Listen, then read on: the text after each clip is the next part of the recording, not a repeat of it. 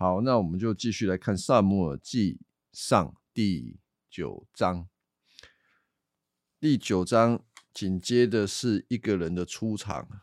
为什么有这个人出场呢？因为第八章的时候，回想一下发生什么事情，就是以色列人他们就跟萨穆尔要求说：“你的儿子这两个儿子不学好啊，你帮我们立个王吧。”他们很那个呢，就是也不会想说帮他们找一个事实，跟上帝求一个事实，然后他们想要的就是为自己立一个王，为了什么呢？让这个王像其他列国的王一样，可以带他们出兵打仗。反正他们完全就是不想把那一位拯救他们的耶和华神放在他们的心中，就想要赶快把它丢掉。所以就希望可以有一个像别国的王，好吧？那那个上帝就跟萨姆尔说：“你就答应他们吧，就会为他们立一个王。”然后萨姆尔听完，他就跟这个那些的百姓说：“哈哈，你们回去啊，回去啊，那个会给你们立一个王，找一个你们想要的王，这样子。”所以。第九章的故事就是这样子来的，我们就记住，第九章的故事的前提就是要找一个王，像外邦国家的王那样子的王，作为以色列的王啊，这个就是前提。所以呢，我们就从故事的一开始看到。第九章第一节说到，有一个便雅敏支派的人名叫基士，没有关系，记不住没有关系，重点是他的儿子啊。好，不过为了要把他的儿子介绍出来，先讲他的家族，就说他是便雅敏家族的啊，他老爸叫呃，好像叫他一个基士，然后他是呃亚别的儿子洗的啊，这个都不重要，不重要，反正。基士是一个有钱有位的人，重点就是算是卞雅敏之主的名门贵族啦。然后他有一个儿子叫做扫罗，所以扫罗就是一个名门贵族家里面的小孩，名门贵族。然后呢，长得又英俊少年，哇，不错哦。扫罗比任何以色列人高出一个头，也更英俊、高富帅，通通都在他的身上应验了。吼吼，这个就像是什么呢？就像是一般人会爱戴的领袖。你如果要选领袖，我们就会用。大多数人的普世价值去选嘛，你就是要找一个有钱的啊、高的啊、帅的啊，就是找这样子的。好，这故事就从这个人开始。然后呢，第三节哈就继续描述说，基士有几匹驴走丢了，就对他的儿子扫罗说：“哎呀，你带一个仆人去找驴子吧。”然后呢，他们就开始去找驴子，怎么找嘞？先找以法连山，再找沙利沙地区，再找沙林地区，再找便雅敏地区。哎，他们就便雅敏人，你知道吗？啊，我是没有把那个地图翻给大家看呐。重点就是他们绕了一圈又绕回来，还找不着。然后呢？第五节，他们到了苏福地区啊，就是绕一整圈，从北绕到东，再从东来绕到西东南，在东南再绕到西南。唉，我还是早点把这个主题给讲了哈。现在介绍这一位扫罗人，扫罗这个角色。他就是上帝所要立的以色列的王，要给他们做领袖用的。那介绍这个领袖一开头好像讲的还蛮好听的，那这个人的开始就好像，如果玩那个 RPG 游戏啊，不知道大家懂不懂这个东西啊？角色扮演的游戏，你会从新手村开始，新手村都是去接那个最低等的任务，而扫罗出场的第一个任务就是去找驴子，就是去找驴子。当然，这个上下文里面没有告诉我们说找驴子是有什么问题吗？哦，找驴子有什么问题吗？找驴子本身没有什么问题啦。可是吼，从第九章开始到第十章吼，都在讲扫罗这个人是一个很普通的人。普通到什么程度？普通到比普通人还要普通。不知道，大家就是这个人很普通，很普通。你怎么看他横竖看他，你就是看不出他到底有什么才干。所以他第一个任务就是叫他去找驴子啊。然后呢，他老爸叫他找驴子，不是叫他自己去找。他老爸还叫说：“你要去找驴子吼，你再带一个仆人去找。”那你可想而知，为什么他老爸还要叫一个仆人带他去陪他去找？我虽然都啊，我实在不想用推测的，不想花时间推测，我直接跟大家讲哦，就是扫罗这个人实在是没什么能力，最好哦，请他带个。稍微有点脑袋的仆人陪他，不然这个孩子走出去不知道会走到哪里，就是这样子。所以找个这个仆人去找。后来你看这个仆人是比扫罗还来的有主见的，你就可以发现这个扫罗实在是我讲普通已经是很恩待他了。反正他绕了一大圈啊，就找不到驴子啊啊！这个所谓的人才啊，连个驴子都找不到。然后第五节，最后他们到舒服，扫罗对他仆人说：“我们回去吧，恐怕我父亲不再为驴担心，反而开始担心我们。”你想这个扫罗吼，驴子找不到，就开始想说：“啊，我老爸会担心我，不要找了，回家。”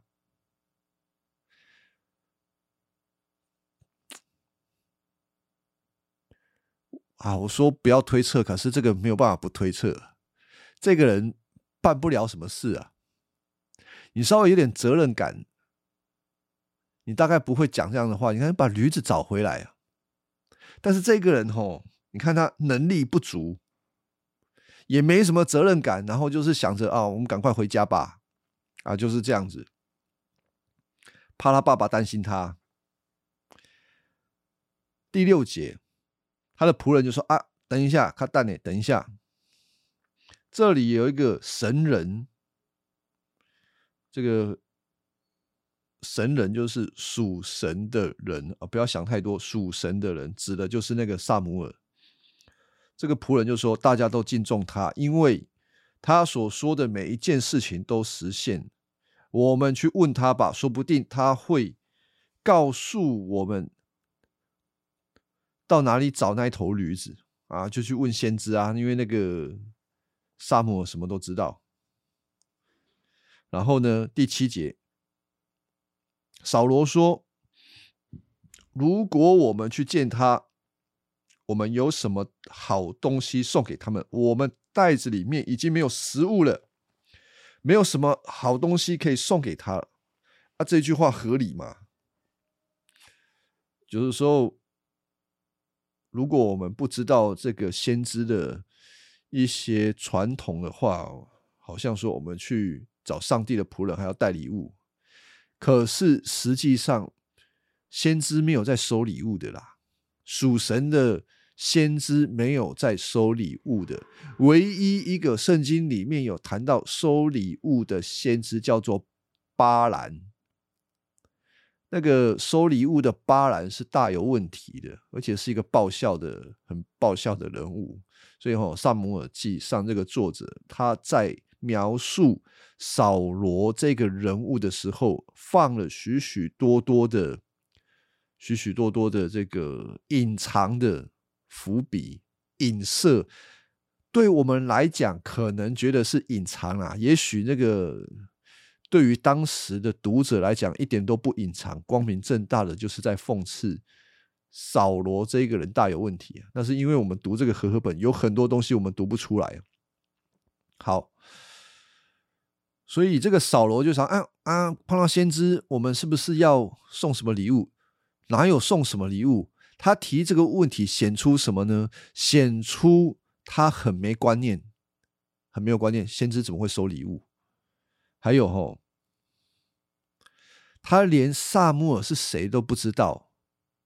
可是萨穆尔记前面已经告诉我们，这个萨摩尔一生做这个以色列的士师，他到每一个地方去做审判的工作，所以一个正常的以色列人。都认识萨姆尔啊，唯独这个扫罗，他可能不太出社会的，所以连萨姆尔是谁、住哪里、长什么样子、干什么，通通都不知道。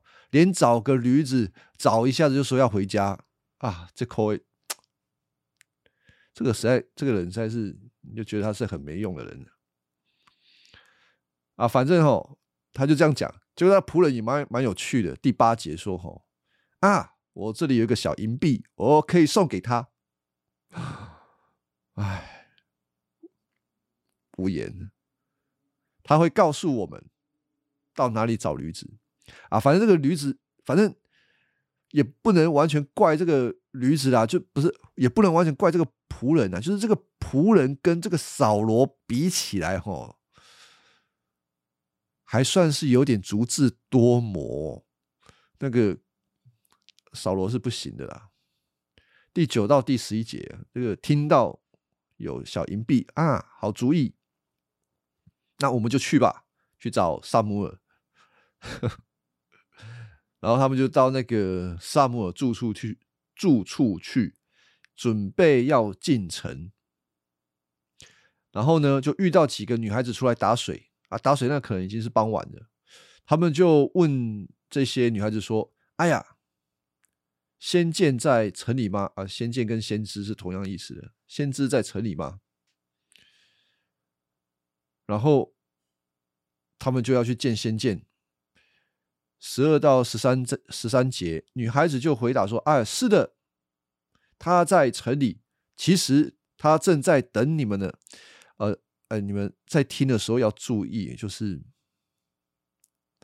你看，如果你自己读《萨母尔记》第九到第十章，乍看之下好像是一个很平白，就是很简单的叙述文，但是虽然是一个叙述文，这个作者带着很。很浓烈的、很浓烈的一种写作方式，要告诉我们，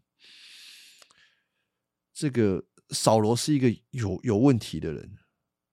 好了，你们就，即便这个扫罗整个遇见萨摩的过程，我们继续看下去，大家可以发现哦，我会我会提出来，这个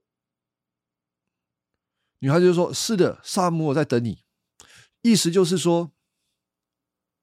他会来，他会来到这个地方，不是一个偶然。萨姆尔正在准备他来，好，萨姆在准备他来。那他到底在准备什么呢？哦，我我先直接讲白的啊，讲比较快，我怕因为你查经哦，查查到最后面，大家都不知道整个题目是什么。讲白的就是，上帝已经预备了这件事情。扫罗来到这个地方，然后萨姆尔迎接扫罗，就是上帝将来要高立的以色列的领袖，在他们的当中。所以扫罗来到这个萨姆尔的城市，就是要高利他做犹太人的啊，做以色列人的领袖，早就预备好了。现在他进来，大家都在等他。但是这一个预备的典礼又很奇怪。你如果说是一个高利的典礼，你要高一个领袖起来，大致上会有这样的程序，就是你要献祭。就是为这个领袖献祭，献给神，他要被分别为圣。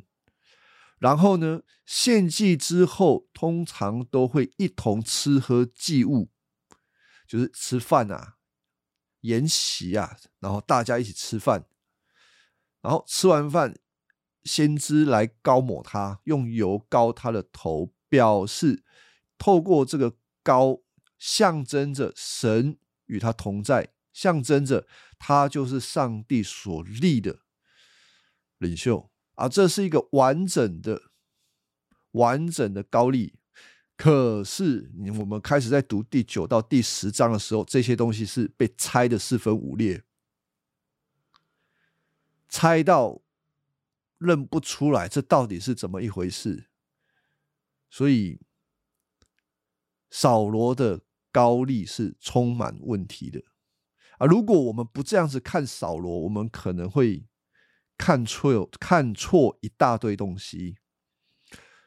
为什么呢？我跟大家讲，啊，现在又又又离题了，但是还是要讲，就是好像前天的时候哈，看到有一个那个 AI AI 库牧师，好就就是那种，呃，反正就是 AI 的牧师啦，就是你给他。问问题，他就回答你，然后用大数据的方式回答你。然后我就问了一个问题，说：“哎，你可不可以帮我哈弄这个《萨姆尔记上》第九章到第十章的查经？你帮我预备资料。如果这个 AI 牧师可以帮我预备资料，吼吼，那我以后预备这个查经就事半功倍，是不是更好？或者有一些弟兄姐妹就想说：啊，那我以后就有这个 AI 牧师，我就不用去教会找牧师了。”有问题直接啊，直接打一打就知道了，是这样子吗？事情没有那么简单嘛。这个他就把这个资料就给我了，当然这个很很简单啊，前面的资料都是比较中性的。然后他开始有一些主题思考啊，他就第一个主题思考就讲到说，哦，神的选召扫罗本是一个失去。啊，去寻找失去驴的平凡人，然后呢，却被神选召为王。这提醒我们，神的选召可能在我们最意想不到的时候来到。啊，他在说这个扫罗意想不到的，神就召他为王。然后这可以让我们想到什么呢？想到你如果直接把这个拿来应用，就想到说，有一天你走在路上。上帝就感动你，然后怎样？不知道，不知道。就是说，他这个 AI 把扫罗的这个第九章、第十章的事件，用一种正面的表述方式，上帝的工作会意想不到的临临到而任何的人身上。啊，包括这个扫罗，所以他看待扫罗这个是一个正面的人物。我说这样子的一个解经是离开圣经本来的意思，这是一种以人本的方式在阅读圣经。当然，你就会有一种人本的方式做出应用。那神本的方式是什么？神本跟人本就刚才就翻过来。我跟大家讲神本的总原则啊，那我的查经教导都是本于这个总原则，就是你要看到上帝的主权，你要看到人的败坏，你要看到虽然如此，但是恩典是什么？再讲一次，你要看到上帝的主权啊，你要看到人的败坏。即便如此，恩典是什么？这个叫神本。那你要人本就是什么？人本就变成人有什么好的，上帝如何帮助他？没有所谓的恩典，是人要去努力，这个叫人本。所以你一直看这种东西，你看到最后面，你不是得到了一个好消息，你得到的是一个好方法，叫你更努力的成为一个好人。那你不知不觉的就，你不知不觉你就失去福音，你就会变成是一个靠自己，然后靠自己努力，然后你不知道什么叫做恩典，不知道什么叫福音，会变成这样子。那我刚刚把总原则讲了，所以。我们回过头来看《萨母尔记》九到第十章的时候，我们比较仔细的来看这个《萨母尔记》它本身的意思、作者的意思的时候，他根本没有要我们把把扫罗当做是一个正面的人物来看待，反倒是把扫罗当做是一种借鉴，而不是榜样。这个差很多啊。你如果只是把它当榜样，你最后就是呃靠自己的努力，然后靠自己努力，然后你把它当借鉴的时候，你就发现哦，其实我们有可能犯像扫罗这样的问题。我们需要恩典，我们需要耶稣基督，这是最大的不同。哦，好，我们继续看哦，就是。那边的女孩就说：“哎，对啊，她也在找你，预备你来到这个城中嘛。然后给他了一些信息，说他今天会来到城里面，因为民众在山坡的祭坛上献祭，民众必须等他来，因为他得先为祭物祝福，他们才可以吃东西。”如果你们现在就去，你可以在山上吃东西以前找到他。其实这里讲到的是一个立王的程序，一个立王的程先前面就是要献祭，这最一开始要献祭，然后祝福吃东西。可是为什么很难认出来？如果我没有跟大家解释，很难认出来的原因是，整个程序是四分五裂的。为什么四分五裂？就是透过四分五裂，要听众察觉扫罗是一个有问题的人。好，然后呢？第十四节，扫罗和他的仆人继续往前走，往城里面去的时候，就看到萨母正朝他们的方向过来，要去敬拜的地方。第十五节，扫罗还没有到的前一天。好这个第十四节说他们快见面了嘛？第十五节稍微又脱离这个故事，讲到扫罗还没有到的前一天，上主曾经指示萨姆尔，就跟萨姆尔讲说：明天这个时候，我会差一个便雅悯之主的人来到这个地方，你要要你用油膏他，立他做我子民以色列的统治者。他会保护他们，救他们脱离非利士人的手。我看见了我子民在受苦，我听见了他们的哀嚎，所以就立这个人做以色列的统治者。好，所以这里听起来好像是一个正面描述，上帝要高抹。这个扫罗来统治以色列，对不对？那其实乍看之下没有什么问题，但是我跟大家讲哈，充满问题的是，你看哦，他说他要立第十六节立他指名做以色列的统治者。统治者是什么意思啊？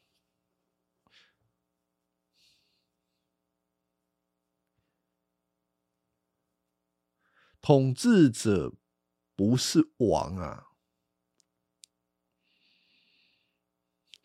呃，我我翻我我我找一下原文王是另外一个字，在希伯来文叫做马勒克，那个叫做王，是正儿八经的王，叫梅勒克啊，希伯来文。但是这里所讲的，他说我要立他，立他什么？做以色列的统治者。你们可以翻这个，哎，我我不知道。等一下，第九章第十六节，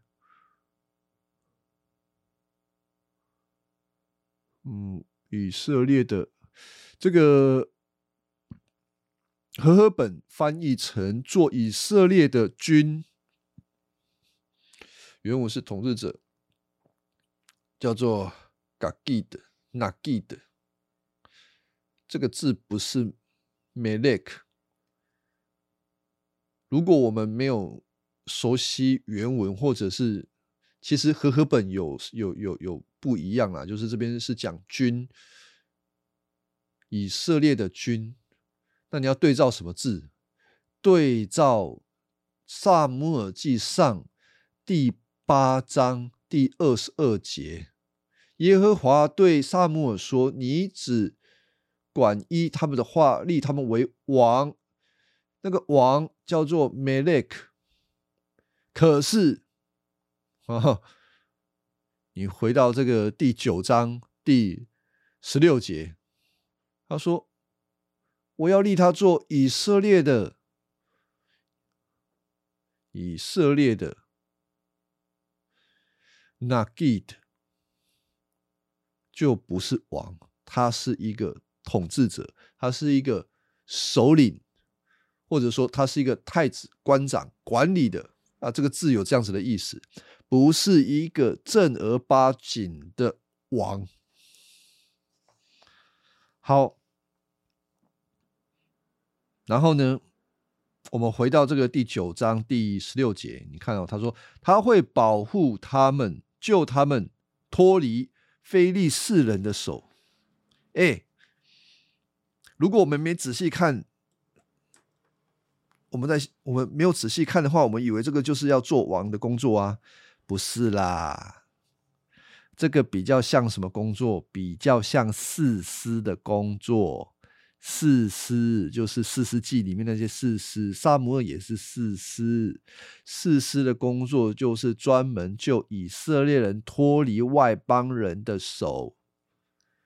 那王要做什么工作？王要做的是治理的工作。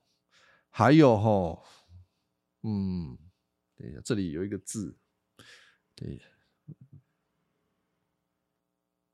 好。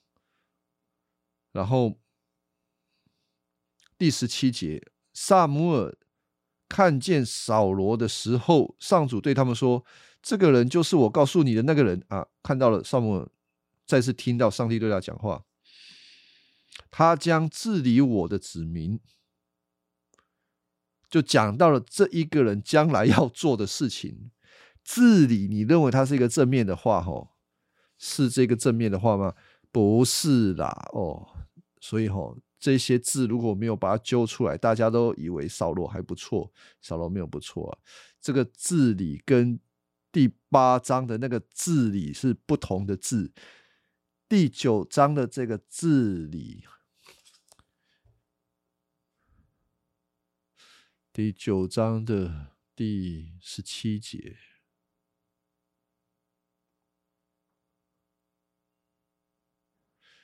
这个字里叫。亚做，你不要以为它叫做治理，它的意思叫做困住、闭塞、困住啊！啊，你如果用困住的这个意思来翻译，就翻译的整句话就叫做说：哈，这个人就是我告诉你的那人，他将困住我的子民。哦，这个翻译差很多嘞。这个这翻译差超多了，一个是治理我的子民，一个是困住我的子民。那你看所有中文的译本都差不多是正面的意思，除非你看一个英文的译本，你看那个呃 E E S V，他就会把困住给翻译出来，他他是翻译成约束，约束我的子民。但也不是所有的英文译本都可以看得到，也有一些译本也是翻译成正面的意思啊。好。第十八节，那时萨穆尔来到这个城门边，扫罗就上前问他说：“请问先见住在哪里？”啊，真是快晕倒了！我为什么说快晕倒了？他跑到萨姆尔这个面前，问萨姆尔说：“先见在哪里？”他认不出萨母尔，就是说，嗯，这个有什么好责怪扫罗的吗？他就没有见过啊，这个不是没见过。你要知道，萨姆尔他正在做献祭的工作，他的服装绝对跟别人是不一样的。你看到他，就算你没见过他，你有点尝试吧，扫罗。啊，就是这样。第十九节哦，萨姆尔就回答扫罗说：“我就是先见，你先走吧。”先到敬拜场去。今天你们两个人要跟我一起吃饭。明天早上我会回答你们所有的问题，然后送你们上路。至于三天前丢了那几批驴，你们不用担心，已经找到了。但是以色列民渴求的是谁呢？就是你和你父亲的家族。好，这一节经文的翻译也是很有问题哦。这个。这是第二十节，二十节的和合本说，萨母对他说：“以色列人所仰慕的是谁呢？岂不是仰慕你和你父的全家吗？”我我想有一些弟兄姐妹，你如果以前没有听过我这样子解释的时候，你会。觉得这这句话的意思，好像在讲扫罗是一个很重要的人，而且以色列人都非常的仰慕他，非常喜欢他，非常渴望他。但是你当然也会问一个问题啊，奇怪，扫罗到底是谁？谁会去仰仰慕扫罗？这句话有点无厘头啊。好，所以你看现代中文译本。他就翻译说：“以色列人渴求的是谁呢？就是你和你父亲的家族。听起来跟这个和合本差不多，可是它下面有一个小字哈，小字就是说可以翻译成为谁能得到以色列中最令人渴慕的呢？这个翻译还不够直白，更直白的翻译就是谁能够。”得到以色列的珍宝呢？珍贵的东西呢？以色列的好东西，谁能够得到呢？后面那一句就是扫罗，你跟你的富家啦。你懂这个话很酸吗？谁能够得到？你会得到。呃，当然，如果扫罗做领袖，他当然会得到。但是这句话，他带着某一种意思，就是说，你是来，你是来侵占以色列好处的领袖。我我讲的比较直白一点啊，你是来占有以色列人的好处的，就是你跟你的父亲家族。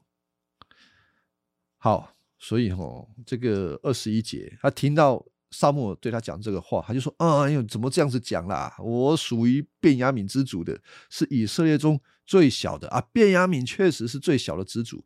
我们看那个四世纪最后面，便雅悯支族差不多快要死光了，剩没几个人。所以他说我们是最小的。所以连便雅悯这个支族，我们都要想到，他是一个充满问题的家族，是一个罪恶、邪恶。”的家族啊，就说我们是最小的、最微不足道的，你怎么会这样跟我讲？那萨母尔没有有没有回他？经我没有记录，反正萨母尔就把他带到房间里面，让他们做守卫，那里有三十个客人，全部入席。所以这个像什么呢？这个像是一个登基大典。登基大典让他们做守卫，然后萨姆尔就对厨子说：“我吩咐你留下那块肉拿出来，把那块肉特选的腿肉放在扫罗面前。”萨姆尔说：“这块肉是为你留的，吃吧，特意为你留了，要当着客人的面给你吃的。”这个话都感觉话中有话，这样子。反正总而言之，这就是登基大典，请他们吃一顿好料的。可是高啊，吃完好料要高抹吧，也没高抹啊。什么时候高抹？等到隔天早上的时候，还不是在众人的面前。这个扫罗要出发，他就说：“哎，你你你你跟我来屋顶，然后呢，我偷偷的给你高抹。”哎，真的是偷偷高抹哎，不知道是怎样，就偷偷的高抹，高抹这个萨姆高高抹这个扫罗，我们就直接看到第十章哈，这个萨姆就拿一瓶橄榄油倒在这个扫罗头顶上，就亲吻他说：“上主高你做以色列的统治者，所以不要怀疑啊，他被高不是高成王，而是。”一个统治者要治理他的子民，哦，我我再确认一下原文，免得讲错。第十章，没错，他被高是高维纳吉的，他不是梅勒克，然后他不是一个王，比较像是一个事实有问题的。事实好，然后拯救所有的百姓脱离仇敌。就以下是上主所立你为他百姓统治者的证据，所以立的这个就要有证据啊。那接下来发生的几件事情，就是我们以前看都觉得很很很很难解释啦。这个到底是发生了什么事情？就是萨穆尔跟扫跟跟扫罗说，接下来会发生三件事情，都会应验，证明你真的被高了。所以就是很想打这个扫罗两巴掌，打打他脸两巴掌，说你现在不在做梦，我在跟你讲真的，傻小子，他真的是傻小子。那打他两巴掌，给打打他两巴掌是我加进去的啦，让他知道说。我在跟你讲正经事，你要做以色列的领袖，你要拯救以色列人，听到了没有？啊，这个傻小子说：“你如果不够清楚，我告诉你接下来发生的三件事情会应验，你给我记清楚。”好，这个是我帮萨姆尔讲话的口气，就是这样子。好，哪三件事情呢？这个第一件事情就是。当你离开的时候，你会在便雅敏地区的呃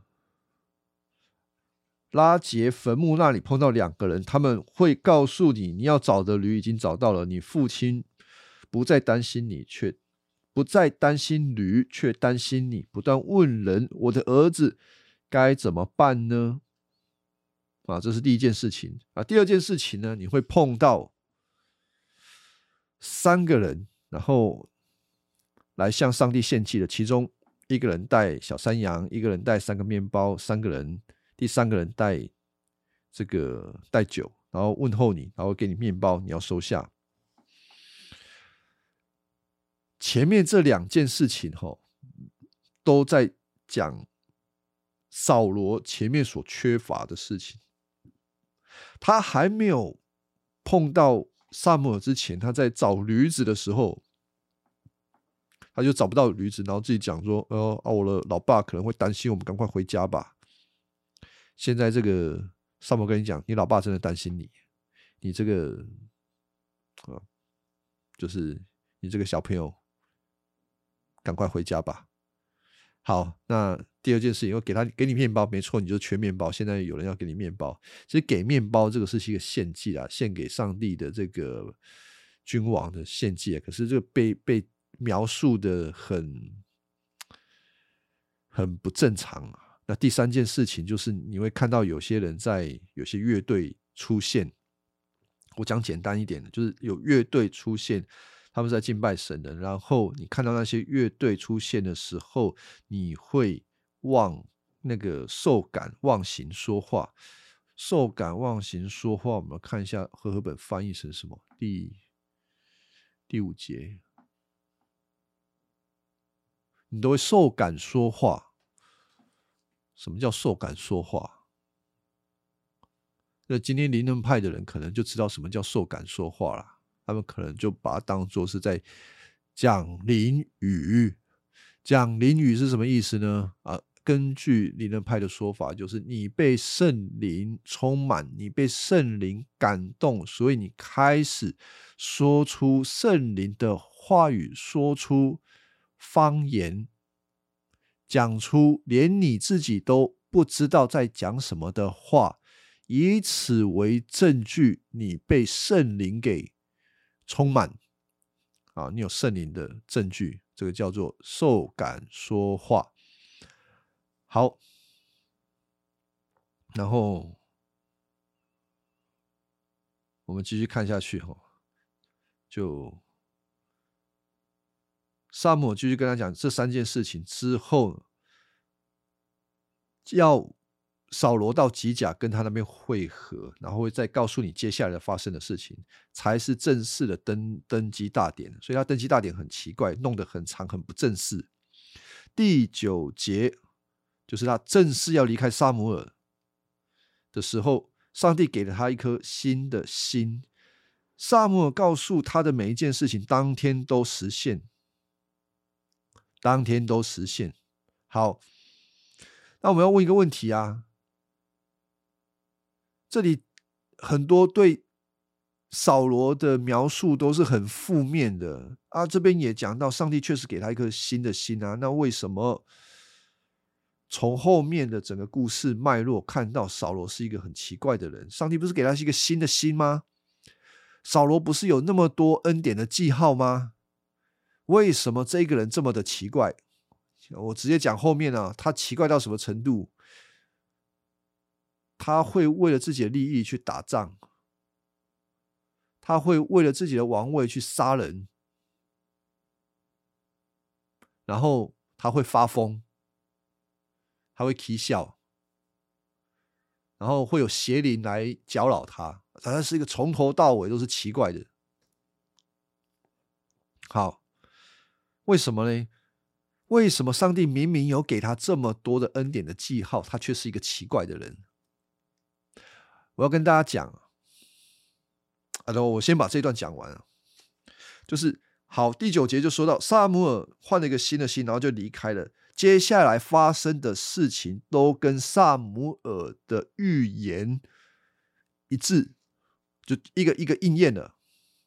然后最有趣的是，当扫罗。碰到那一群乐队的时候，上帝的灵突然支配他，跟那一群先知一起受感忘形说话。他开他又开始讲灵语啦，忘形的说话。以前认识扫罗的人看见他这样，就彼此说：“哎，基士的儿子怎么啦？扫罗竟也成了先知吗？”我跟你讲，这个很好笑。成为先知就成为先知了，怎么叫做成为先知吗？这个就是萨母尔记作者调皮的地方，他就是要调侃扫罗，他那个叫先知，他那个叫做说方言，他那个叫做被圣灵充满。你要想一想啊，同胞，想一想，这一个人的外在记号跟这一个人实际的所作所为，通通都不一样。啊！不要发傻了。萨母尔记差不多有三次都在记着一样的事情，就是圣灵充满他，他就忘形说话，他就开始这边讲讲一些灵语。当然，我我刚刚已经定义过灵恩派对灵语的意思，就是被圣灵充满，所以他会讲出天使的话，或者是别国的话，反正你也不知道他到底在讲什么。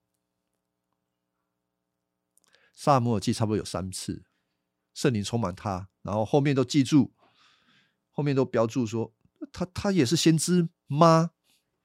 就是告诉你，你不要傻傻的以为他在那边讲这些东西就把他当先知哦，拜托。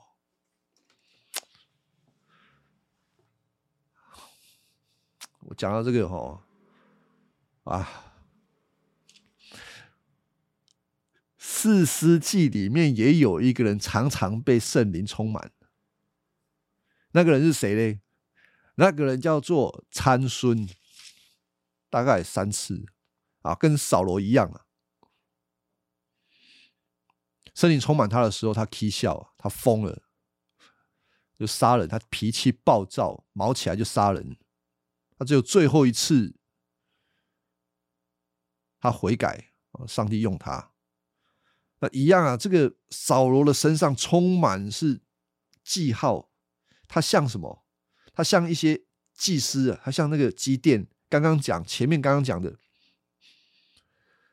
萨穆尔在呼召他，上帝要立你做领袖。他说：“啊，我是便雅悯是当中最小。”他跟基甸一样，那就是会。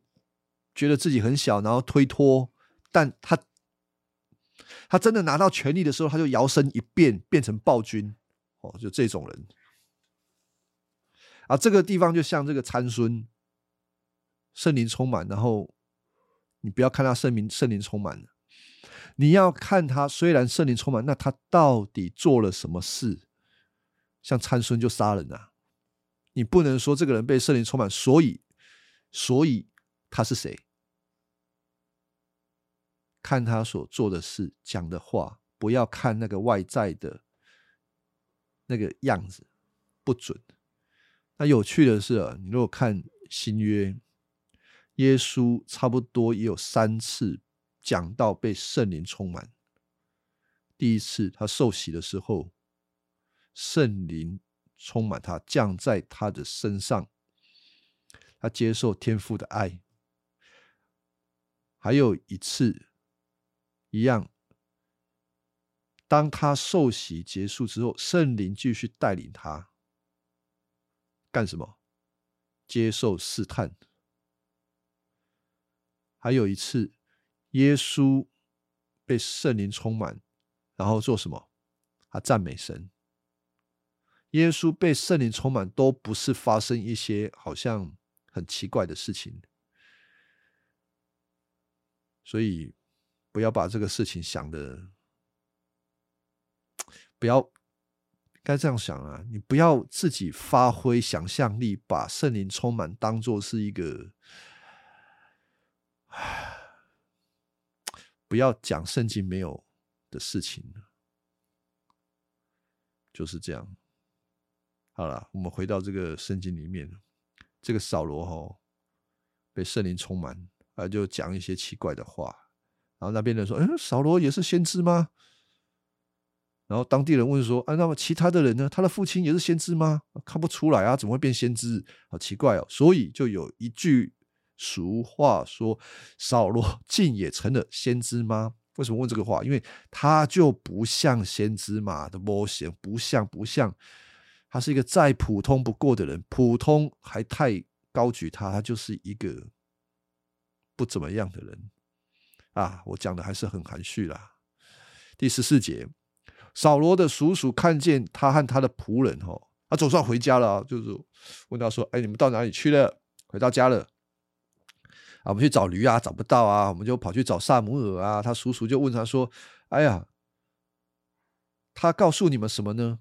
因为至少他叔叔还有一个基本观念呐，你去找萨姆，萨姆尔是。”整个以色列的士师，他是领袖、先知、祭司、士师，这个重要的人物，你去见到他，有没有什么事情？有没有讲什么事情？那个很重要，很重要啊！我们这个老大哦，就说沙漠告诉我们驴子找到了，所以可以回家了。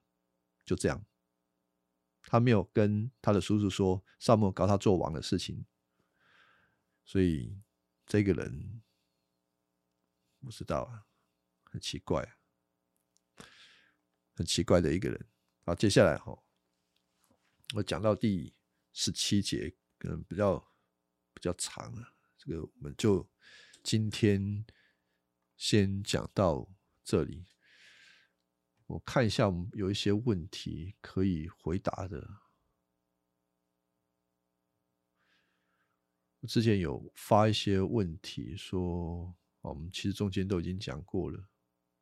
有第七题哈，从扫罗的外在关系条件是否符合以色列百姓对君王的期待，像列国一样呢？像啊，就是看起来很有钱啊，名门的啊。高富帅啊，绝对符合啊，他符合人民的期待啊。是很好笑，就是他想要人民想要一个像列国一样的君王，结果上帝为他们挑选了一个像列国君王的人，就是扫罗。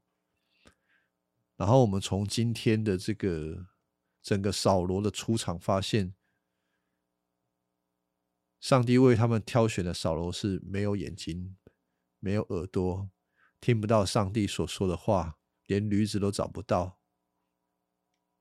这个是上帝为他们挑的，可是他们会觉得很开心。所以这个《沙漠耳记》是一个充满讽刺、讽刺。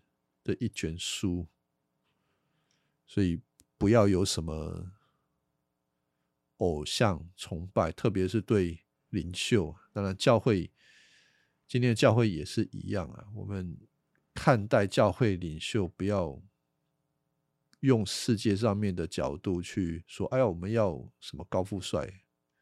最后你就被高富帅给骗了啊！就是没有眼睛。没有眼睛，没有耳朵，听不到上帝的声音，连驴子都找不到。好，还有什么问题？我看一下。